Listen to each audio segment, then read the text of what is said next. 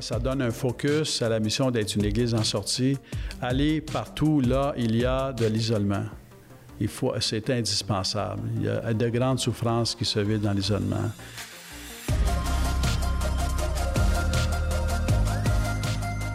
Bonjour et bienvenue à Parésia, votre balado qui prend le temps de penser. Pandémie mondiale oblige, la vie de l'Église en 2020-2021 a, comme tout le monde, dû faire preuve d'une force d'adaptation remarquable.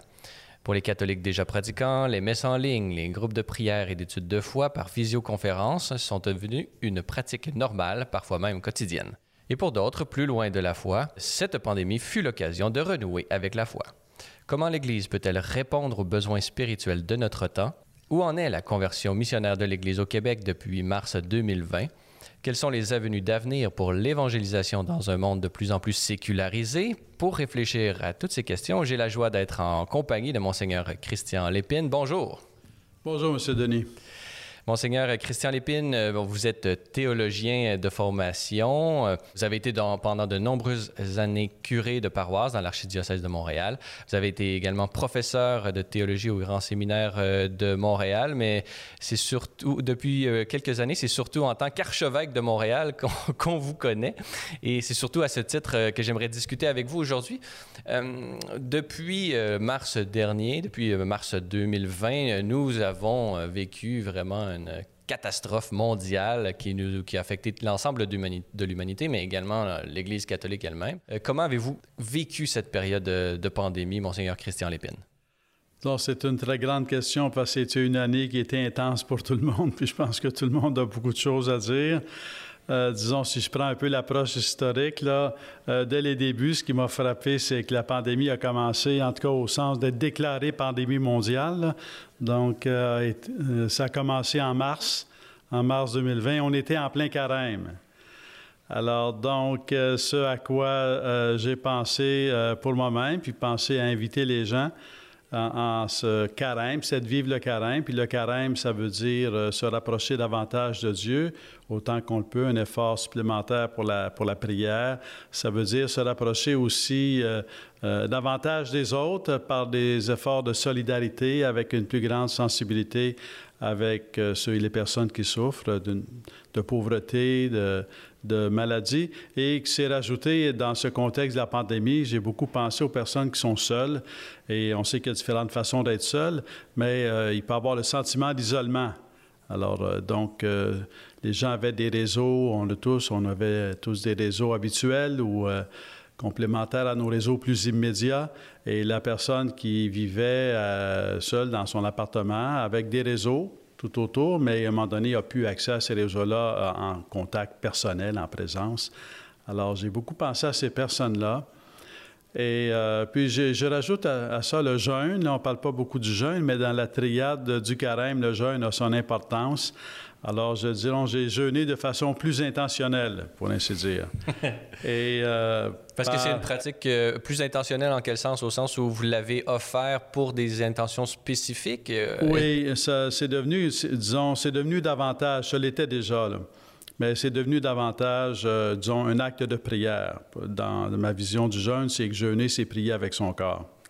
C'est dire, dire à Jésus qu'il est la, la, la première nourriture de notre vie.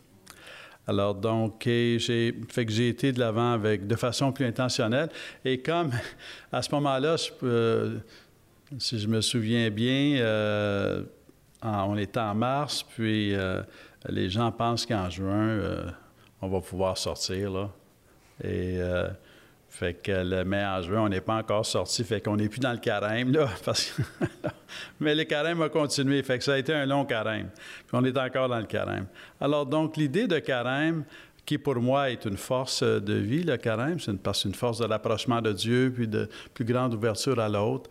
Alors donc, euh, m'accompagne depuis ce temps-là, puis je... c'est deux ans de carême, finalement. Ben là, ça fait un peu plus d'un an de carême. on ne sait pas combien. Ça va être un an et demi de carême. J'ai mis ça, au pire.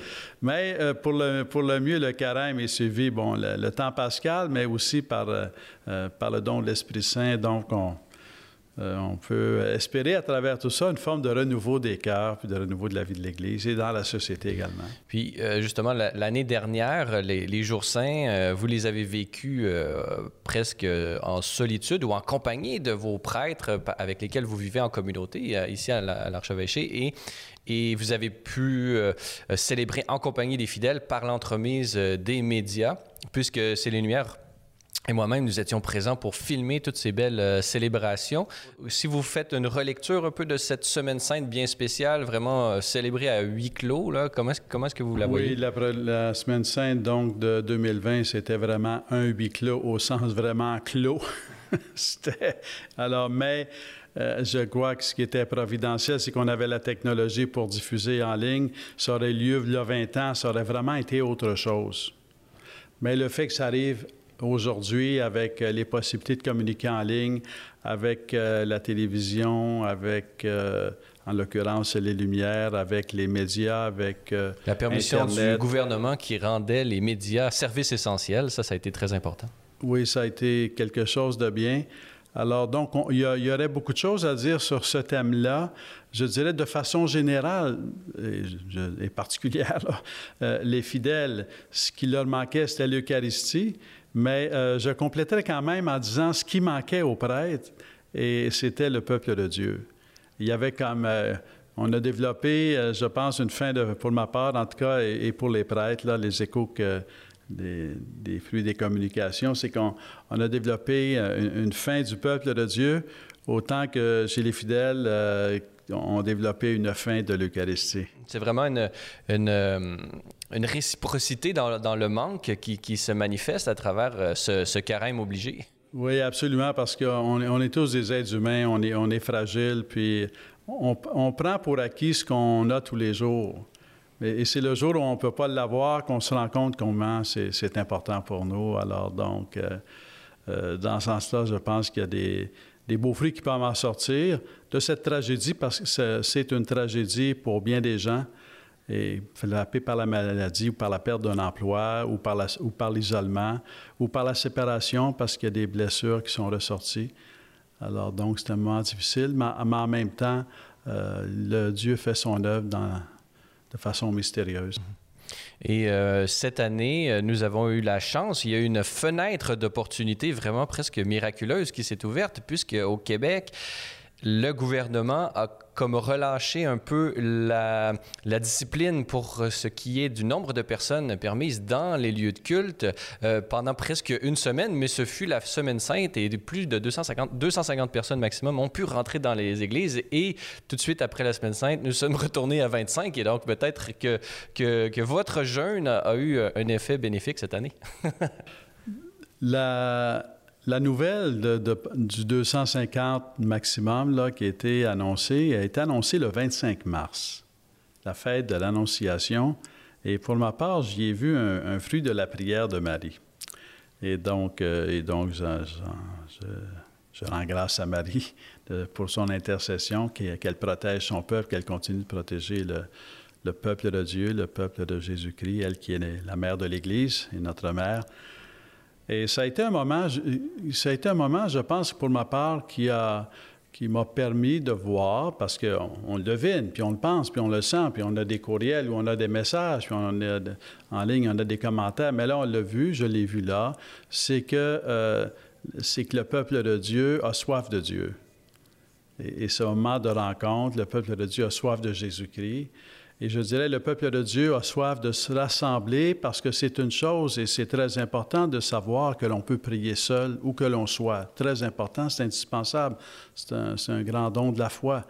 Mais en même temps, on est des êtres sociaux, on est fait pour vivre en, communauté et donc de pouvoir euh, euh, prier ensemble, c'est aussi une dimension euh, fondamentale de la foi. Et ces rassemblements de la, de la Semaine sainte ont été des moments de bénédiction, pour, euh, certainement pour moi-même, pour les prêtres et, pour le peuple de Dieu qui ont pu y participer. Mais on a appris quand même pendant l'année de pandémie, c'est quoi que ce soit qu'on fasse euh, à l'Église, ici, en l'occurrence ici à la cathédrale, on diffuse en ligne. Donc, tout ce qui est fait est diffusé en ligne. Et là, ça donne, ça dit aux gens, on, on pense à vous, on ne vous oublie pas, et euh, donc, c'est notre effort, notre travail pour les rejoindre en ligne.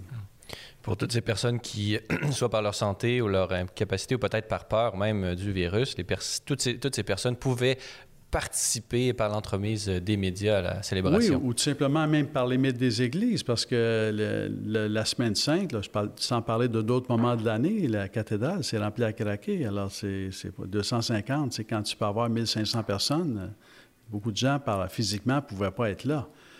Mais, euh, mais quand même, ça permettait de, voir cette réalité que c'est un peu comme la pointe de l'iceberg. Lorsqu'il y, a quelque chose en dessous de, ce qu'on voit là. Il y, a, un peuple qui, a soif, il y a un peuple qui a faim, il y a un peuple qui prie, un, qui prie, un peuple, un peuple qui est patient et qui espère. Mmh. Euh, pour euh, justement, je voudrais peut-être déplacer l'angle d'analyse de cette pandémie, puisqu'il y a eu d'un côté euh, la pandémie comme telle, euh, vraiment les, les, morts qu'il y a eu, et euh, l'ensemble des maladies bon, psychologiques qui en ont découlé, mais il y a eu également la gestion de la pandémie. Et là, on voit des, du plus et du moins selon les pays, comment est-ce que les gouvernements ont, ont pu traiter et gérer vraiment cet événement extraordinaire au sens d'anormal, disons ça comme ça. mais en même temps, à travers les euh, les gestions de pandémie, on peut, on peut voir euh, des éléments culturels, c'est-à-dire que les gestions de pandémie sont liées à un peuple euh, donné et euh, on a chez les gouvernants pris des décisions par rapport au peuple auquel ces règles étaient destinées. Et, juste, et dans ce sens, la gestion d'une pandémie est le signe de plusieurs choses, de plusieurs mouvements, de plusieurs facteurs, de, processus sociologiques, pourrions-nous dire, qui se découle dans notre société. Et c'est sur ce terrain que j'aimerais vous amener, euh, puisque vous connaissez euh, le peuple de Dieu, mais également l'ensemble de la société, puisque vous êtes euh, également, parallèlement à ce titre d'archevêque de Montréal, vous êtes un citoyen, vous êtes citoyen Christian Lépine selon vous, la gestion de cette pandémie par le gouvernement et la, prudence est parfois extrême que les gouvernements ont fait preuve. De quoi est-elle le signe, selon vous? Disons, si je regarde, euh, je vais d'abord commencer en disant que les gouvernements ont, une responsabilité très grande. Et c'est, à, la, c'est à la fois à, leur honneur de voir euh, tous les efforts qu'ils font pour, euh, pour le bien public, pour le, bien commun, pour la santé. Après, comment faire ça? c'est pas évident. De façon générale, euh, c'est évident, il y a une chose qui est évidente, c'est que la santé, c'est important. Et donc, il faut penser à la santé, il faut penser à, ce que la science dit des menaces. C'est une voie qui est importante. Et je dirais, ma demande que je ferai à la science, c'est pas seulement d'arriver avec des conclusions, mais de donner des explications. Parce que quand on donne les explications, on rentre plus dans l'intelligence des choses, on, voit plus que la cohérence des choses, la pertinence des choses. Et, il ne suffit pas d'avoir les conclusions. Donc, euh, alors, et je dois dire qu'au début, au début, dans les premières semaines, euh, premiers mois, euh, les, mesures étaient toujours accompagnées d'annonces, des explications comment se comportent les particules, les gouttelettes euh, dans l'air, euh, combien de temps ça peut rester euh, sur une surface, donc la question de, se laver les mains si on a touché quelque chose, la question de la distance, on donnait des explications. Après, il y, a, il y a des mesures qui se sont comme stabilisées, si on veut, et actuellement, on donne moins les explications. Alors moi, mon, je pense que pour ma part, j'apprécie beaucoup quand j'ai les explications. Est-ce que ça veut dire que je vais toujours comprendre les explications? Pas nécessairement, parce que je ne suis, pas, je suis pas un biologiste, là. je ne suis, pas, suis pas un savant dans le domaine euh, médical, mais j'apprécie d'entendre ces explications, j'apprécie d'entendre les, les, efforts, de voir les efforts. À un moment donné, une question que je me suis dit, c'est qu'on aurait besoin d'un Fernand Séguin. Pour une autre génération, Fernand Séguin était un grand vulgarisateur de la, science pour le grand public. Et il avait vraiment, j'étais jeune, euh, adolescent à l'époque, et, tout ce que je suivais Fernand Séguin, c'était parce que j'aimais beaucoup apprendre avec lui. Il nous mettait en contact avec la science. Donc, il y a un besoin, il y a un besoin de vulgarisation euh, poussée qui, euh, et qui et qui s'adresse. Ça, je pense que c'est très important parce qu'à un moment donné, quand on a juste les conclusions, seulement que les conclusions, un peut dire euh, on en fait trop, l'autre peut dire on n'en fait pas assez. Alors donc, euh, on peut, fait que, un autre peut dire ben c'est ça qu'il faut faire, puis, mais il faut savoir pourquoi. Alors donc, ça serait un des aspects. L'autre aspect qui est très important également, euh, c'est la question d'avoir une vision globale de la personne. au début, et c'était compréhensible, tout était centré sur la santé. Les premières interventions, euh, le premier mois, c'était sur la santé physique, la santé physique. Après un mois, dans la question des écoles, par exemple, est-ce que, qu'est-ce qu'on fait avec les enfants euh, du primaire? Euh, bon, on a parlé de, de, de risques qu'il fallait prendre d'envoyer les enfants à l'école à ce moment-là. Pourquoi? Ben, pour le soin, euh, le soin psychologique, pour la santé psychologique des gens, pour la santé psychologique des, enfants, pour la santé psychologique des, euh, euh, des personnes qui peuvent être des parents, qui ont des enfants et qui travaillent et qui, qui sont débordés sur tous les côtés. Alors, donc, c'était un soin de santé psychologique. Alors, je pense que la, santé physique est demeurée première, et, ça, c'est, dans le contexte, c'est compréhensible. Euh, je rajouterai les explications, s'il vous plaît. Et, euh, et la santé psychologique s'est rajoutée. Mais aussi qu'il y a des enjeux aussi, si je peux utiliser le mot santé, il y, a, des enjeux de santé économique. On ne peut pas oublier les impacts économiques. On ne peut pas oublier les, effets collatéraux. Puis on voit que le gouvernement a été sensible à ça. Ils ont favorisé euh, les entreprises pour qu'elles puissent euh, mettre à pied avec euh, une assurance d'une collaboration du gouvernement. ou bien les entreprises qu'elles puissent garder leurs employés avec l'assurance d'un soutien du gouvernement pour payer les salaires. Donc, il y a eu les enjeux économiques et les gens, je pense, sont sensibles aux enjeux économiques. Mais on peut penser à l'économie au le long terme, puisque tout ça, c'est, on le sait, ça a été fait euh, pour euh, employer le, langage du crédit social en imprimant de l'argent, comme on dit.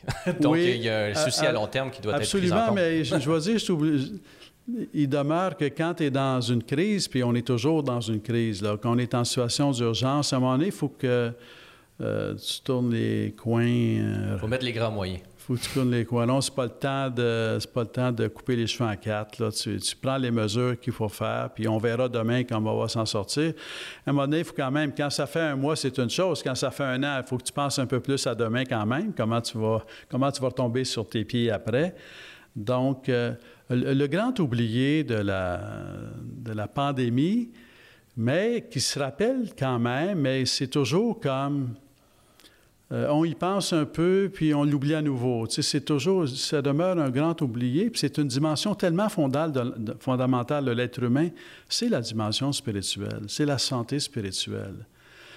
Et, je comprends que c'est pas euh, évident pour tout le monde, ou quand même que quelqu'un peut penser qu'il n'y a aucune dimension spirituelle de la personne, il y a seulement du corps, il y a seulement du corporel, il y a seulement du biologique, il n'y a rien d'autre. Quelqu'un peut bien penser ça.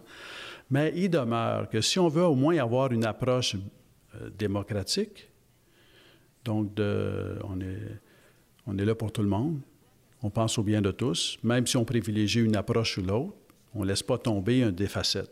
Il y a une des facettes pour bien des personnes, c'est la dimension spirituelle. Que les gens euh, soient dans une église euh, confessionnelle, dans une confession religieuse proprement dite, ou qu'ils soient plutôt humanistes, je dirais, euh, anthropocentriques peut-être, mais qui vont quand même euh, lire des livres sur la méditation parce qu'ils cherchent une forme de recueillement intérieur, une forme de paix de l'âme, une forme de, paix de la personne, une forme de, calme, et qui cherchent le calme à travers la méditation. Donc la dimension spirituelle, c'est indispensable. Ça fait partie de la vie. C'est comme l'air qu'on respire. Et, c'est comme ça, de façon intentionnelle et consciente, pour bien des gens. Et ça, c'est comme s'il fallait constamment se, battre pour rappeler à l'importance de la dimension spirituelle. Et pour ma part, s'il y a un fruit que j'espère de la pandémie, c'est un renouveau de la prise de conscience de l'importance de la dimension spirituelle et de respecter cette dimension-là. Euh, c'est indispensable comme société qui se veut dite démocratique. Moi, je, pense que j'y crois. Alors, je pense que c'est indispensable pour tout être humain. Je pense que c'est indispensable humainement, euh, la dimension spirituelle.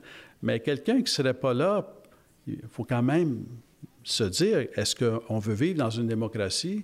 Puis encore une fois, une démocratie, euh, c'est un, un gouvernement pour tous, c'est un gouvernement pour le bien commun, c'est le gouvernement pour le bien de tous.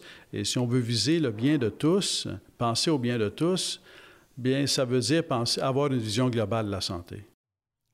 Qui tient compte de cette dimension spirituelle que vous nommez le, ce grand oublié. La dimension spirituelle, reconnaître dans sa vie l'importance du spirituel, c'est une conscience de ses propres limites. Je m'explique. Si j'ai l'impression, si je suis conscient que je suis un être fini, un être mortel qui va avoir une fin. La spiritualité implique une connaissance de, ses limites. Dans la pandémie, j'ai souvent vu une, peur exagérée, c'est-à-dire on a souvent vu la mort ou la mort a refait son apparition dans la société comme, comme si elle était quelque chose qu'on avait oublié ou caché, on était dans le déni, on avait socialement, la mort était devenue comme le grand tabou de notre société.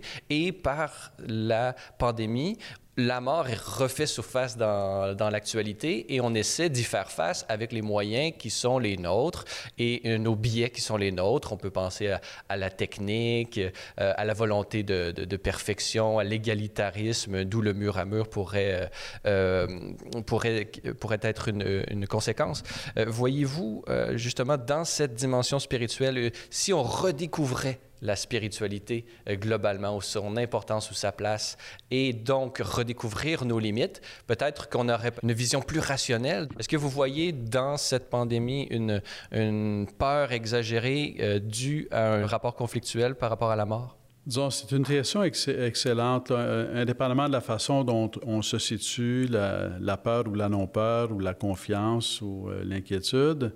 la question de la mort est quelque chose qui fait partie de la vie.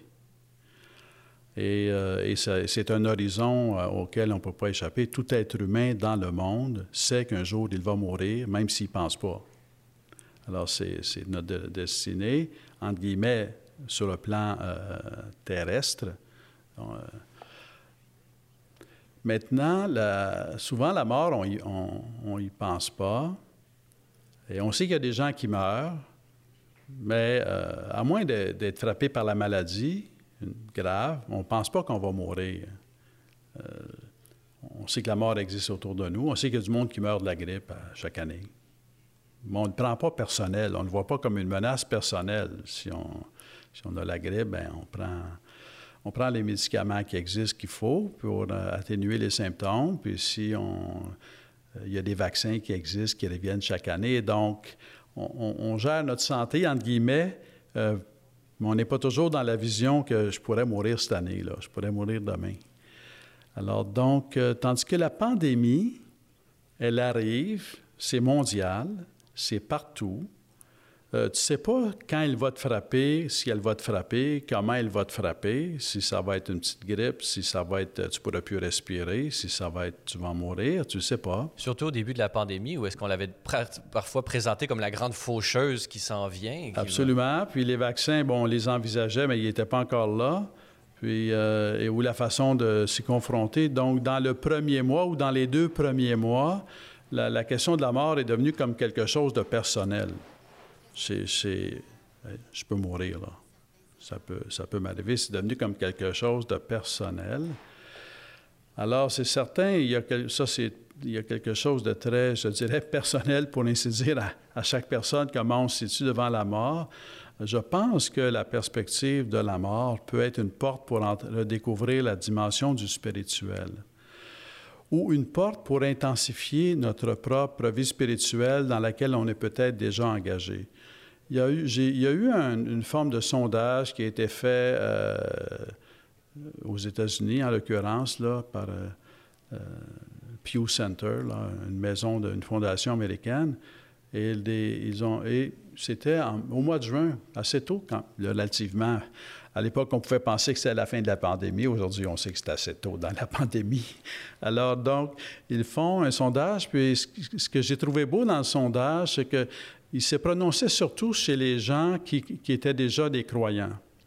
Donc, et ce que ça disait, c'est, je donne quelque chose d'approximatif, là mais disons 45% des croyants, de ceux qui vont à la messe, euh, euh, dans le, c'était un sondage dans le monde chrétien, là, dans leur confession propre, qui vont à l'église euh, au moins une fois par mois, ou tous les dimanches au moins une fois par mois. Donc, la foi est présente dans leur vie.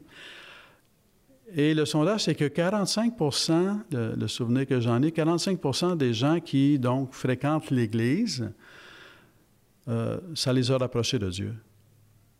Dans le fond, ils sont arrivés, la, première chose à laquelle ils ont pensé, ben, c'est à prier. Et ça les a rapprochés de Dieu. Donc, c'est ça extraordinaire. Pour ma part, ce que j'ai découvert, euh, mais c'est des signaux, encore une fois, c'est comme sous la ligne d'eau, on ne le voit pas vraiment, mais on a des signaux par les messages qu'on revoit ou qu'on reçoit.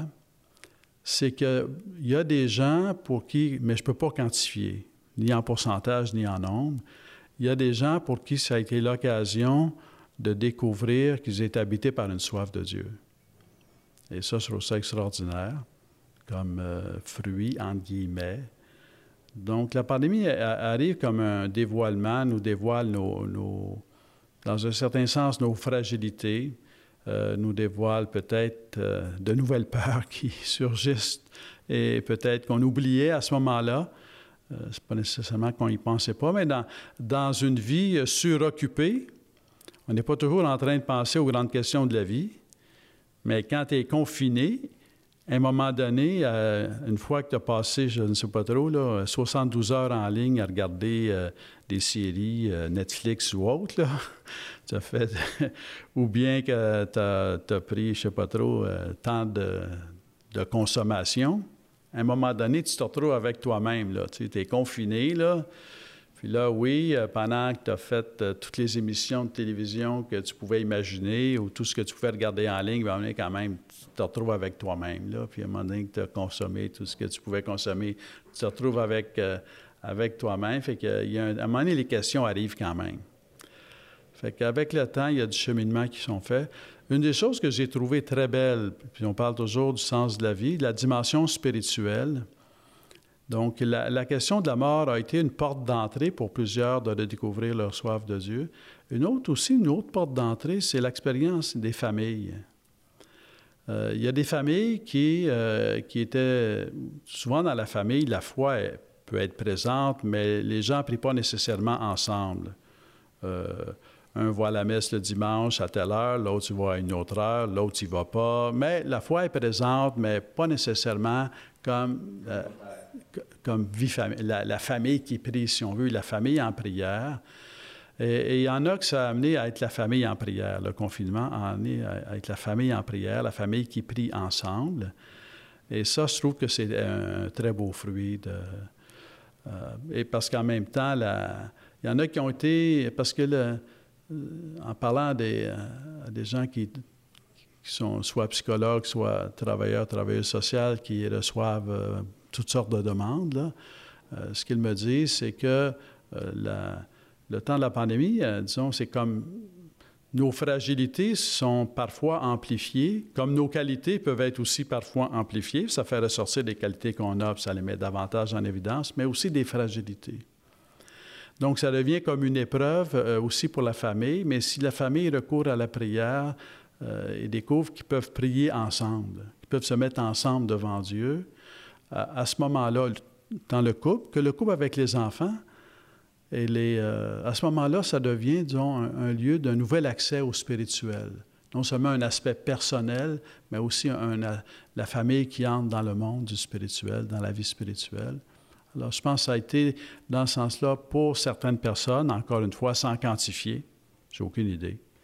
Mais ça a été pour certaines personnes par l'angle de la, perspective de la mort, une porte d'entrée dans de redécouverte du spirituel, mais aussi pour la famille, par l'expérience de la fragilité des familles, une expérience de redécouverte de la prière ensemble.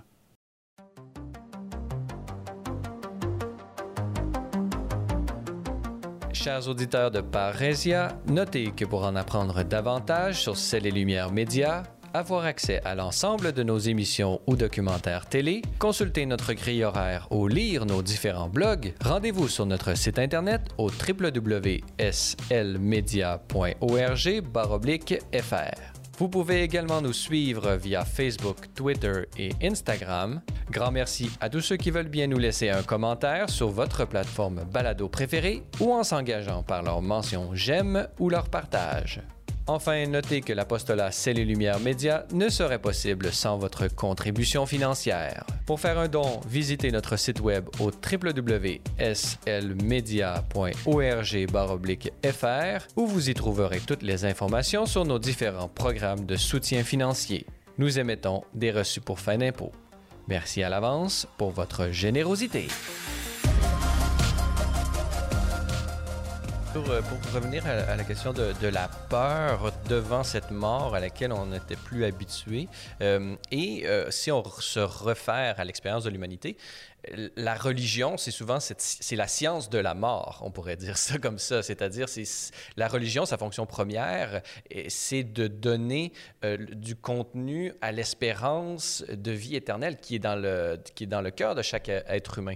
Et donc, euh, dans une société euh, sécularisée qui n'a plus ce rapport à la mort, qui fait comme si elle n'existait pas, puisqu'elle cherche à oblitérer cette question des limites, le fait que le Québec, par exemple, n'ait plus de lien avec la religion, n'ait plus de lien avec la spiritualité, est-ce que finalement, euh, cela n'a pas eu pour conséquence d'être désarmé devant cette pandémie et donc, nous avons euh, succombé à la peur et peut-être euh, beaucoup de décisions qui ont été prises euh, suite à, ces... Puisque lorsqu'on a peur, lorsqu'on est devant le pied du mur, on prend les décisions rapidement, on n'est pas totalement rationnel, la tête froide et tout ça. Donc, est-ce que cette peur de la mort qui est due à au fait d'avoir caché ou d'avoir un rapport conflictuel à la religion n'a-t-elle pas eu des conséquences graves comme vous l'avez dit, au niveau psychologique, économique euh, et même politique, selon vous? Euh, oui, disons, je, ferai quand même un pas en arrière parce que, disons, la peur de la mort, on peut l'avoir même quand on quand, même quand on sent pas qu'on a peur de la mort. Parce que quelque part, la, mort est toujours devant nous.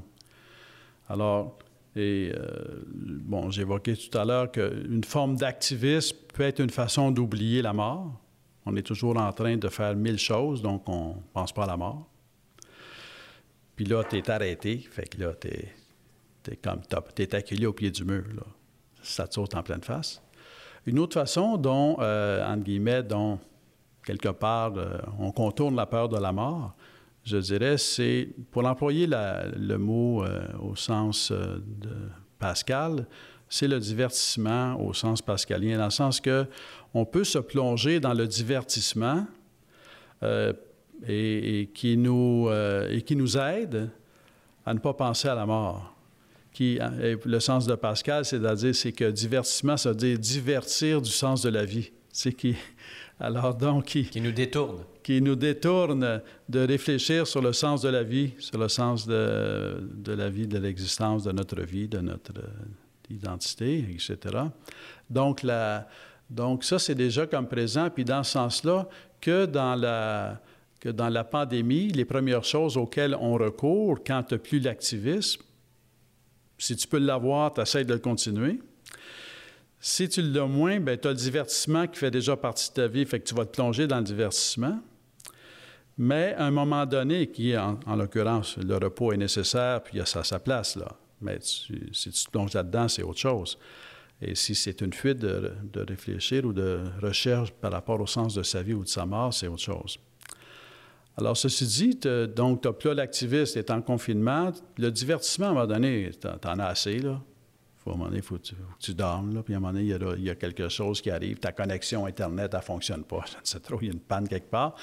Alors, tu es comme confronté. Alors, c'est certain que là, ce, les questions reviennent, quel est le sens de ma vie? Euh, la perspective de la mort est, toujours là.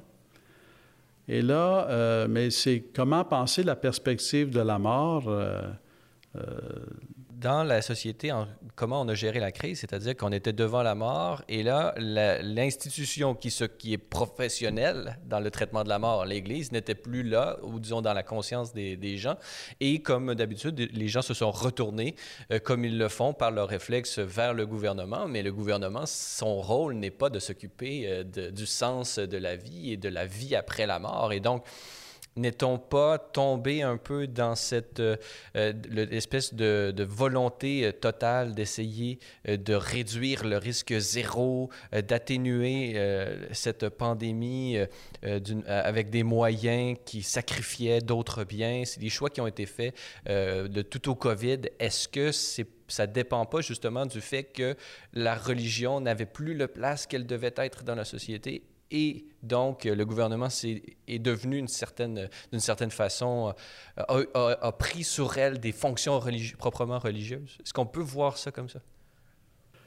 Euh, disons, je suis en mode, je suis un peu en mode réflexion sur, euh, sur la situation comme on le fait actuellement en ce moment. On réfléchit à haute. Moi, c'est ça. Moi, c'est plus l'angle c'est plus que certainement d'avoir une vision globale de la santé qui est indispensable et que la santé physique est importante, mais c'est un élément dans une vision d'ensemble. Il faut le situer dans une vision d'ensemble. Euh, sans ça, ça devient le à tout prix.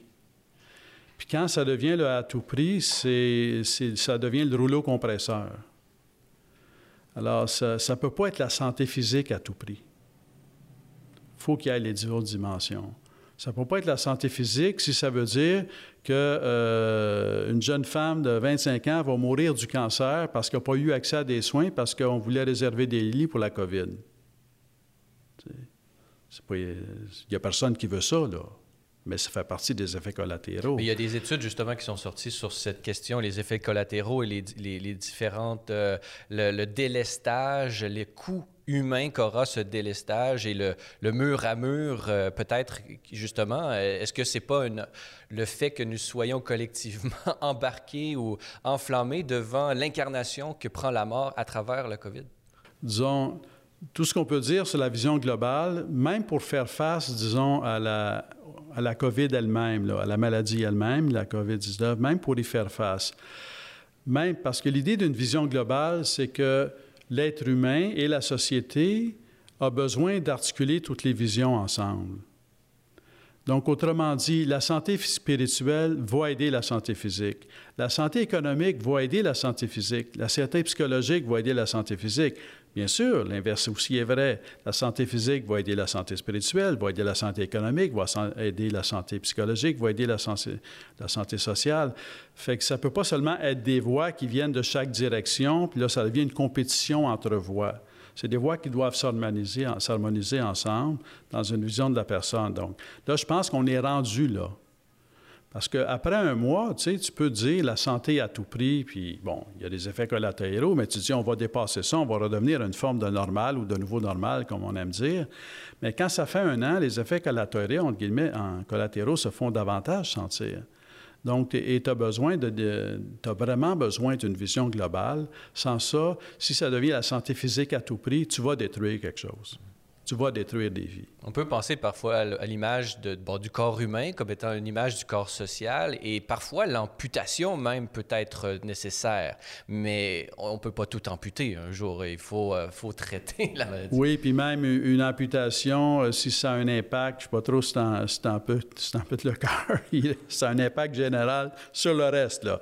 Alors donc, alors donc il y a comme une interaction dans la vision globale, il y a les composantes, différentes composantes mais aussi euh, l'interaction. Parallèlement à ça, l'enjeu auquel on est confronté, c'est l'expérience des limites qu'on a évoqué tout à l'heure, mais c'est juste comme d'élargir ça. Il y a l'expérience des limites sur le plan personnel, l'expérience des limites sur le plan de la famille, mais il y a aussi l'expérience des limites sur le plan de la société et j'ajouterais sur le plan de l'État. L'État a des limites. Ce qui est assez extraordinaire dans ce temps de pandémie, c'est que euh, finalement, qu'est-ce qui reste? Qu'est-ce qui reste de solide? Il reste l'individu avec sa dignité. Je dirais, il laisse la famille, la bulle, qui la plupart du temps, c'est la bulle familiale. Il laisse la bulle familiale. Il reste Dieu. Je dirais, il reste l'individu qui est dans la fragilité, mais qui découvre qu'il peut s'appuyer sur Dieu. Il reste la famille qui fait l'expérience de sa fragilité et de, ses, péchés peut-être, mais euh, qui peut s'appuyer sur la miséricorde de Dieu et sur la présence de Dieu. Et il y a aussi l'expérience de la fragilité de l'État. Actuellement, l'État est dans le mode on veut sauver tout le monde. On veut sauver tout le monde à tout prix. Et on veut sauver la santé physique à tout prix. Et moi, je dis c'est à leur honneur. Moi, je, je suis, pas dans, je suis dans le mode de reconnaître que les gouvernements ont une, responsabilité très grande et très digne. C'est une haute tâche. Mais en même temps, ils sont confrontés à l'expérience de, de, leurs limites. Il y a ben, des... À l'impossible, nul n'est dû. Euh, le gouvernement n'a pas la responsabilité. Il y a des vies qui ne pourront pas sauver. Et c'est pas de leur faute. Et je dis pas que c'est pas traumatisant. C'est une fatalité de l'expérience humaine. Et je dis pas que c'est pas traumatisant sais, c'est un peu comme le, des médecins qui me parlent, euh, les, amis médecins quand ils me parlent, puis qui veulent... Euh, c'est très difficile, de, quand ils ont tout fait pour sauver la vie de quelqu'un, de, que cette personne-là décède. c'est comme un deuil pour le médecin aussi. C'est, c'est, pas, pas que c'est pas une épreuve. Mais en même temps, il fait l'expérience de ses limites. Il n'est pas l'auteur de la vie, c'est Dieu qui est l'auteur de la vie. Puis il s'en remet à Dieu, puis il admet son patient à Dieu.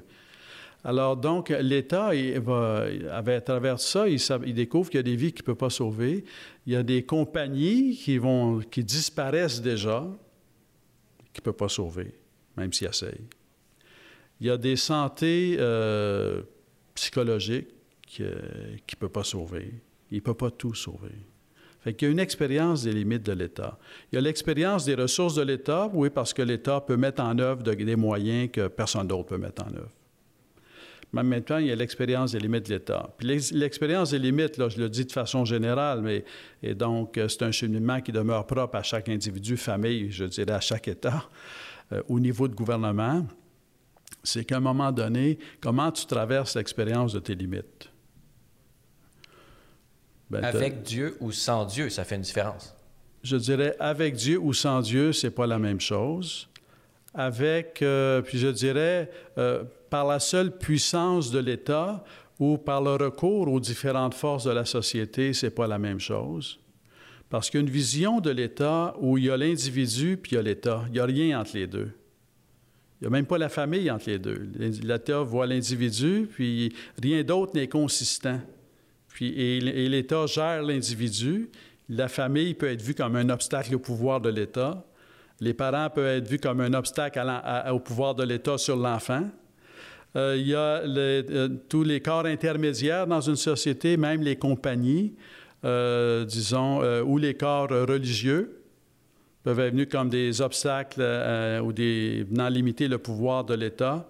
Donc, il y a l'État quand même, je ne dirais pas, dans, il y a comme le projet de l'État tout-puissant où il y a l'État et les, les, individus. Ça, ça a existé dans l'histoire. On l'a vu, bon, l'Union soviétique, c'était cette vision-là qui était... Il y a toutes sortes de périodes, puis un courant peut nous habiter, euh, même si on ne le vit pas parfaitement, là, c'est un courant qui est là. Fait qu'il y a dans une société différents corps. Il y a, il y a des corps, euh, il y a des corps de métier, euh, il y a des... Il y a des qui rassemblent, je sais pas trop. Il y a des corps artistiques, il y a des corps euh, politiques, il y a des corps sociaux, il y a des corps économiques, il y a des corps religieux. Et, euh, penser mode démocratique, c'est aussi penser mode où l'État n'est pas seul devant l'individu, où l'État euh, voit les corps intermédiaires entre l'État et les individus, les voit comme des partenaires. Des partenaires de l'État pour le bien commun ou des acteurs dans la société qui ont leur sphère d'activité, leur sphère de responsabilité. dans un défi comme la question de la santé actuellement, les voir comme des partenaires. Tu peux voir les, individus ou les, ou les corps intermédiaires comme des gens à qui tu donnes des directives, mais tu peux les voir aussi comme des partenaires qui font partie du processus de recherche du bien commun. Et dans ce sens-là, mais l'expérience des limites, à un moment donné, t'amène à ça. Tu n'es pas plus avancé si tu te retrouves dans un cas où tu es là avec tes directives, ils sont clairs, mais euh, tu as des marges dans les rues. Bon, si c'est un phénomène, euh, entre guillemets, un cri du cœur, ben tu écoutes, là, tu dis qu'est-ce qu'on peut faire? Puis euh, tu peux, dire, on, comprend ce que vous trouvez difficile, mais vraiment pour telle, telle, telle raison, il faut vraiment aller là pour un temps. On ne peut pas contourner ça. Ou bien tu dis, euh, finalement, c'est correct, on va, tu sais, sans baisser la garde, tu trouves des chemins de peut-être euh, d'assouplissement. Puis encore une fois, je reconnais la, haute tâche de, l'État, du gouvernement, de, faire face à ça. Mais, peut-être que donc euh, euh, élargir une vision de l'État où les corps sociaux sont des partenaires dans, dans la société et non pas et donc euh, et c'est au bénéfice des directives elles-mêmes qui peuvent grâce à ces partenaires euh, trouver une réception beaucoup plus des gens vont coopérer beaucoup plus facilement à ces directives si tout le monde est impliqué. C'est au bénéfice de c'est au bénéfice de l'État lui-même parce que l'État il est là pour servir la société. S'il y a pas de si l'État existe pourquoi il n'existe pas pour lui-même. Entre guillemets on n'a pas besoin de l'État. On a besoin on a besoin on est on est une société qui a besoin d'un État pour servir le bien commun. Et, les, euh, et donc, cette dynamique de service est fondamentale. Et, encore une fois, je reconnais que c'est ce que le gouvernement, les gouvernements essaient de faire. Mais ceci dit, l'expérience des limites, après un an, il commence à, à commencer à être là, l'expérience des limites. Là. Alors, après un mois... Il faudrait avoir une vision objective, mais lorsque vous avez parlé du médecin qui, qui est parfois traumatisé devant l'incapacité à aider son patient devant la mort, certains ont, théorisé au niveau psychologique, et ont, euh, cette incapacité, c'est ont, théorisé sous le concept du syndrome de Dieu, c'est-à-dire le médecin qui se croit tout-puissant en vient à euh, justement essayer tout jusqu'au bout et finalement arriver jusqu'à l'acharnement thérapeutique pour pouvoir sauver la personne qui malheureusement n'arrivera pas à survivre. Est-ce que ce syndrome de Dieu euh, présent chez les médecins peut être aussi présent euh, au niveau des différents paliers de, gouvernement ou dans, la société civile, même dans l'Église elle-même? Et donc, euh, peut-être cette expérience des limites et cette présence de Dieu dans la vie de l'individu peut permettre à justement remettre à sa place, vivre le traumatisme, oui, d'une manière plus saine et justement arriver à des solutions qui sont réalisables les, euh, mettons que si on, est, on, diversifie un peu la question, là, autrement dit, on, a un objectif, on a une passion, on a un but, euh, on fait l'expérience de l'échec. Alors, et comment est-ce qu'on traverse l'expérience de l'échec? Alors, si on croit en Dieu, et, j'ajouterais, si on croit en Jésus-Christ, euh, qui a été crucifié, qui est ressuscité, euh, l'expérience de l'échec n'est pas, est pas moins pénible, mais il a une issue. Donc, euh, je, peux l'offrir à Dieu. Je peux l'offrir à Jésus-Christ et, lui faire confiance et dire, Seigneur, tire du bien de, tout ça. À un moment donné, et, c'est vrai à différents niveaux, autrement dit, la, peine devant l'échec, on peut l'avoir que l'on soit croyant ou non. Mais quand on croit, il y a comme une issue, il y a une réponse. Alors, sans ça, on est exposé plutôt au découragement. Donc, entre le découragement et s'en remettre à Dieu, on continue, puis euh, en y croyant, mais on sait qu'on n'est pas Dieu, donc on, mais on s'en remet à Dieu. Alors, donc, du point de vue euh, de l'expérience de, l'expérience. Euh, de toute personne en, position de, responsabilité. De toute personne en, position de responsabilité. Euh, je le vois comme l'occasion, parce que j'amène quand même les deux angles, l'angle Dieu, mais aussi l'angle de l'autre. J'ai besoin de Dieu, mais j'ai aussi besoin de l'autre. Et, et, parfois, je vais, d'abord m'ouvrir à mon besoin de Dieu avant de découvrir que j'ai besoin de l'autre. Puis parfois, je vais d'abord m'ouvrir aux besoins de l'autre avant de découvrir que j'ai aussi besoin de Dieu. Mais les, deux angles sont présents parce que dans l'idée d'autosuffisance, il y a, l'idée que non seulement j'ai pas besoin de Dieu, mais j'ai pas besoin de l'autre non plus. Et quelque part, le besoin de l'autre nous ouvre aux besoins de Dieu, comme le besoin de Dieu nous ouvre aux besoins de l'autre.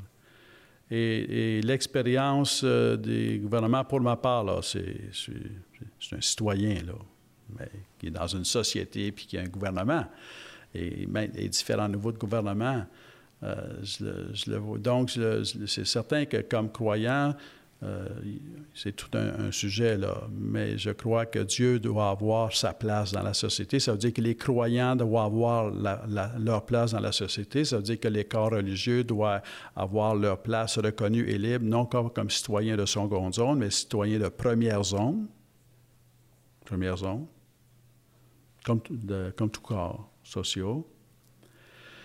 Et euh, en même temps, le, il y a comme le besoin de l'autre, c'est qu'on a besoin de l'autre qui, qui, qui, apporte quelque chose. On a besoin de l'autre. Donc, le, le, le gouvernement, je pense, mettons, les, les, salles de cinéma, qui ont, qui, ont, fait parler d'elles, et, les salles de spectacle. Les, les salles de cinéma, les salles de spectacle, non seulement ça rassemble les gens, mais ça fait vivre du monde, là. Puis ça prend les reins solides pour passer des, écoute, euh, presque un an là, sans, sans, ouvrir quoi que ce soit. Puis là, c'est ouvert, mais très, très restreint. Ça prend les reins solides. Ou ça prend des mesures gouvernementales d'aide euh, qu'ils font d'ailleurs. Il ne faut pas trop aimer le popcorn dans ce cas-ci. c'est ça. Puis même pendant toute la pandémie, aussi curieux que ça puisse paraître, euh, euh, j'ai pensé, j'ai pensé à plein de monde. J'ai pensé euh, et prié pour les gens qui vivent l'isolement. Mais aussi curieux que ça puisse paraître, j'ai pensé aux centres sportifs et j'ai pensé aux artistes. Alors, puis et moi, j'ai, et, mettons, les centres sportifs, tu sais, je suis abonné à centre sportif, puis il, il m'offrait de de ne pas payer, mettons, mon abonnement. Fait que moi, je, non, non, je, veux que vous soyez là quand ça va être fini la pandémie. Là. Moi, je veux vous aider pendant que, pendant, je vais vous aider pendant que vous êtes là parce que je veux que vous soyez là à la fin de la pandémie. Je veux retourner au centre sportif, là. J'ai besoin du centre sportif. Alors, euh, et euh, puis j'ai pensé aux artistes aussi. On, a, on fait appel à, au monde des artistes dans, l'Église, euh, souvent. Et ces gens-là, ils ont des familles, ces gens-là, il faut qu'ils vivent, tu sais, puis c'est vraiment l'inconnu. Puis on n'entend pas parler, ils demeurent très discrets sur l'épreuve qu'ils qui traversent. Mais c'est des cris du cœur, là. Fait que là, moi, fait que moi je, je, à ce je dis pas que j'ai une solution, là. Je fais juste dire que c'est des voix qu'il faut entendre. Puis je dis pas qu'ils n'ont pas été entendus, mais il faut les entendre. Mais euh, mais voir aussi qu'on. Parce que l'idée d'un, de corps, là, si on veut, de différents corps, de corps intermédiaires, puis que c'est que non seulement l'autre est là, euh, mais aussi l'autre a quelque chose à apporter. Fait que avoir une vision de santé globale, puis avoir une vision de, de corps qui sont interreliés, avec chacune leur propre place, leur propre légitimité, je trouve que ça va ensemble. Parce qu'il y a des aspects de la santé que, je ne sais pas trop, mais si je pense au centre sportif, là, il y a des aspects de la santé que eux, ils savent, ils ont une spécialité, là, ils peuvent en parler, là, de, l'exercice puis de, la santé, d'une façon qui est propre à eux. Euh, bien sûr, un médecin peut te parler de la santé d'une façon qui est propre au corps médical, puis on pourrait prendre toutes les, toutes les dimensions, c'est extraordinaire, toutes les, sciences, tous les métiers, tous les cas dans le corps médical. Mais la façon finalement dont tu vas voir, même pour la santé physique, dont tu vas voir la santé physique de la personne, ça va être quand même que ces différents corps, entre guillemets, soucieux de la santé, euh, puissent se parler entre eux. Parce que la surspécialisation, parfois, on perd la vision globale. Tu perds la vision globale, puis la seule façon de retrouver la vision globale, c'est de retrouver l'autre, qui a une autre spécialité que la, tienne, en sachant que tu as quelque chose à apprendre de lui. Fait que du point de vue, si on revient au gouvernement, il y a différentes voix qui se font entendre, il y a différents corps qui ont leur spécialité. Puis tu as beau avoir un, je sais pas trop, un, euh, il y a toutes sortes de monde au gouvernement, puis il y a toutes sortes de services. Mais à un moment donné, tu as besoin des gens qui sont sur le terrain, qui sont dans le bain, qui sont dans les, dans les alors, comment articuler même ça? Même à travers les, différents ministères qui forment un gouvernement, euh, on sait que j'imagine que la, santé prend beaucoup plus de place que le ministère des Sports en, ce moment. Donc, il faut rétablir un peu la, juste proportion de chacun des, de ces ministères. Oui, ou être à l'écoute de tout ça. Puis encore une fois, c'est une chose de, de dire euh, on, on, fait, on prend un accès à tout prix, puis on n'arrive plus à entendre les autres c'est une chose de dire on va essayer d'entendre tout le monde, puis on va mettre tout le monde autour de la table, puis on, va. oui, il va y avoir des priorités parce qu'on est dans une crise sanitaire. Il va y avoir des priorités. On ne peut pas ne pas passer à côté de ça. On va être plus qu'on va, on va, on va essayer de, euh, en étant conscient des autres. Puis moi, je dois dire que dans l'ensemble, les, gouvernements, je, trouve, euh, je pense aux enjeux, par exemple, sur les écoles, on ouvre, on ferme. Je pense que c'est ça qui les habitait. Là, c'est certain que je parle, je parle pour ma paroisse, comme on dit. C'est certain que la dimension spirituelle, euh, elle est indispensable en ce qui me concerne. Et, euh, et on gagne, euh, et, la santé de la personne globale, comme la santé de la société, gagne à Par exemple, à partir du moment, au mois de juin de 2020, euh, quand les centres d'achat ont été ouverts, parce que ça a commencé par service essentiel, puis à un moment donné, les centres d'achat étaient ouverts. Au-delà du fait que je pense que la, spiritualité, c'est un service essentiel, mais pour le moment, allons, euh, OK, on ouvre les centres d'achat. À partir du moment où les centres d'achat étaient ouverts, il n'y avait aucune raison de pauvrer les églises. Aucune. Ce n'est pas une problématique plus risquée dans une église qu'un centre d'achat la comparaison actuellement se fait plus avec les, salles de spectacle et les, euh, cinémas, mais déjà, euh, mais chaque égalité est unique, fait qu'on cherche des points de comparaison. Mais une église qui est ouverte, puis bien sûr, avec tout ce qui est restrictions euh, sanitaires, distance, etc., nettoyage, masque, euh, il n'y a pas plus, il n'y avait aucune raison en juin 2020 que les églises soient pas ouvertes. Et à ce niveau, l'Église a été irréprochable. Il n'y a aucune, contamination dans aucune église euh, au Québec, à tout le moins, et peut-être au Canada non plus. Euh, vraiment, on rentre dans les églises, le purel est là à l'entrée au lieu de, l'eau bénite. Vraiment, les églises sont nettoyées, des armées, armées de bénévoles qui sont monopolisées pour vraiment désinfecter tout ça. C'est vraiment remarquable l'effort de l'Église en ce sens. L'effort, disons, au Québec, ça a été l'occasion, par exemple, euh, euh, de se retrouver autour d'une même table. Euh, différentes confessions religieuses, donc une table interreligieuse qui a été mise sur pied. Et l'angle d'approche, ça a été, ça a été l'angle partenaire, si on veut. Ça n'a pas été l'angle groupe de pression avec tout ce qu'on légitime les groupes de pression. Là. Mais, l'Église, c'est, dans sa nature même, elle n'est pas faite pour être un groupe de pression. Parce que l'Église ne peut pas s'empêcher de penser à, tout le monde. Elle ne peut pas se dire, oh, je, pense, je pense à mon affaire, là, puis je vais défendre mon affaire. Puis, coûte que coûte. Puis, euh, coûte que coûte. Puis une fois, une fois que j'ai mon affaire, là, j'ai, ben, je suis correct, là, puis ce qu'ont les autres, ce c'est pas grave. Là. Non, il faut penser à tout le monde. L'Église doit penser à tout le monde, puis, et de fait, les religions doivent penser à tout le monde et au bien global de la société dans laquelle on est. Et donc, c'est pour ça que c'est vraiment l'approche, c'était conscience intentionnelle. Là, de, et c'est pas nouveau l'Église au Québec, je parle de l'Église catholique au Québec que je connais plus, là, c'est comme ça, euh, c'est une tradition. c'est lié à la, doctrine sociale de l'Église. Le but, c'est vraiment euh, au niveau social, c'est le bien commun. Puis on a, c'est ça, on a une expression consacrée euh, dans l'Église, c'est le bien commun, puis bien commun, c'est par rapport à l'ensemble de la société.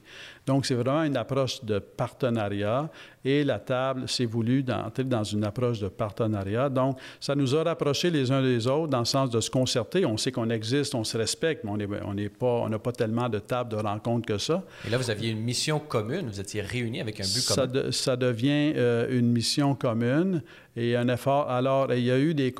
Mais euh, dans une approche de partenariat, disons, on a envoyé des lettres. On n'a pas été toujours dans les médias, mais on, on a envoyé des lettres, on a communiqué, on a demandé des choses et on a cherché des pistes de dialogue, des allumages dans le dialogue. Et, je pense qu'il y a vraiment eu un cheminement qui a été fait. Je dois dire que je, rends grâce à Dieu pour un cheminement qui a été fait. Est-ce qu'il y en a encore à faire? Oui. Est-ce que la, vie spirituelle est redevenue euh, comme vraiment partie d'une vision globale de la personne? Elle n'est pas encore rendue là. mais euh, je pense qu'il y a du cheminement qui a été fait euh, dans un contexte d'urgence sanitaire, si on veut, et, je pense qu'il y a encore du cheminement à faire. Mais c'est donc, mais ça a été comme un effort loyal de, de, vivre en termes de partenaires, en pensant non seulement à avoir, mettons, à obtenir, je ne sais trop, une mesure maintenant, mais parce qu'il faut penser à long terme. Il faut penser qu'après la pandémie, on va exister encore, qu'après la pandémie, il va y avoir d'autres défis, qu'après la pandémie, dans une vision euh, qui, laïciste plutôt, euh, qui, qui, qui, euh, qui étroite d'esprit, qui peut être fermée, parce qu'un véritable laïciste, d'abord, laïque, c'est un mot qui vient de l'Église. Je suis, moi, vous n'êtes pas laïque, mais je, suis laïque, moi, euh, Francis Denis. Donc, euh, vraiment, c'est quelque chose qui est, euh, qui est une distinction qui vient de, de, la doctrine de l'Église elle-même. Absolument. Donc, fait une, laïcité ouverte, c'est important, dans, le sens que la liberté religieuse est très importante, mais, mais en même temps, une laïcité fermée où la neutralité veut dire que le, religieux doit disparaître de la sphère publique. Euh, pour employer un mot euh, très, très sobre, c'est excessif. excessif et, malheureux, comme on l'a pu le voir dans, notre discussion, au niveau, non seulement au niveau de la santé spirituelle, mais au niveau de la santé psychologique, physique et économique. Euh, vivement la présence euh, de Dieu et la conscience de ses propres limites dans le cœur euh, des, des, citoyens, pourrions-nous dire. Monseigneur Christian Lépine, puisque notre conversation tire malheureusement à sa fin, j'espère qu'il y en aura d'autres à venir dans les, dans les mois à venir. Est-ce que vous sentez, euh, vous qui avez une vision globale, euh, bon, à l'intérieur de la, au sens de la société en général, mais plus particulièrement au sens des fidèles de l'archidiocèse de Montréal. Euh, est-ce que vous sentez que les gens en ont assez euh, du, confinement ou est-ce qu'ils sont encore euh, prêts à en prendre et à faire des sacrifices? Et, quel est votre message? Si vous aviez à vous adresser aux jeunes particulièrement qui nous écoutent et qui ont plus, que jamais cette soif de liberté? On l'a vu dans les parcs et dans les dernières semaines avec le temps qui se réchauffe. Quel est votre message pour, pour ces jeunes qui, qui désirent ardemment retrouver leurs amis et, une, vie, une vie normale? S'il y avait un message, euh, mais c'est un, message qui est en même temps une mission. C'est-à-dire, euh, c'est que le, message de, l'Église, c'est de dire, euh, tu n'es pas seul. Mais en même temps, ça devient la mission de l'Église de se mettre en marche pour que les gens ne soient pas seuls. Donc, ça devient, pour employer l'expression du pape François, là, être une Église en sortie. Et pour moi, ça donne un focus à la mission d'être une Église en sortie. Aller partout là, il y a de l'isolement. Il faut, c'est indispensable. Il y a de grandes souffrances qui se vivent dans l'isolement. Et quand on pense aux jeunes, euh, comme euh, un jeune peut bien aimer sa, famille, mais on sait qu'à un moment donné, euh, dans, ce que tu as besoin, c'est d'avoir des, amis de ton âge. Sait qu'à un moment donné, ce que tu as besoin, c'est, d'être dans le monde, dans la société. Puis là, actuellement, il demeure que qu'est-ce que ça fait, qu'est-ce que ça fait à des, jeunes de vivre une année sans leurs amis, sans la présence de leurs amis? Je pense qu'on ne peut même pas le dire à ce moment-ci. On peut le deviner, on peut l'envisager. Eux-mêmes nous le diront dans dix ans. Je pense qu'ils ne peuvent même pas nous le dire maintenant. Euh, sinon, qu'ils trouvent ça difficile. Et, donc, ça, c'est important comme question et, il faut surmonter ça à tout prix. Puis, et même, euh, je, suis d'une génération, je suis né dans les années 50, puis euh, mes parents étaient nés euh, dans les années 20. Et ils avaient tout au plus 5 ans quand il y a eu la Grande Dépression, le crash de 1929, là. Mais ils en ont parlé toute leur vie il y avait cinq ans, ils ont été marqués parce que leurs parents étaient marqués, parce que leur environnement était marqué. Fait que, disons, Dieu existe et, Dieu prend soin des gens, puis Dieu les a aidés, mais ça a été présent dans, leur, vie. et là, je me dis, je pense à ces enfants qui n'ont pas cinq ans, là, mais qui sont avec leurs parents, qui portent ça. Puis l'enfant est très réceptif à, ce que les parents portent. Hein? Alors donc, euh, il y a quelque chose qui est en train d'avoir un impact. Fait que pour moi, la grande question qui est pour moi-même, qui est pour l'Église, mais aussi qui est pour chaque être humain, je pense, et chaque jeune, c'est comment est-ce que je peux sortir grandi de cette pandémie? Parce que ma conviction profonde, c'est qu'on peut en sortir grandi. Comme personne, comme famille et comme société. Puis moi, c'est la question. Comment est-ce qu'on va en sortir grandi? Mais justement, si vous, vous, manifestez à quel point bon, la, jeunesse va certainement, euh, a posteriori, relire sa propre expérience comme celle de vos grands-parents qui ont vécu euh, les années 30.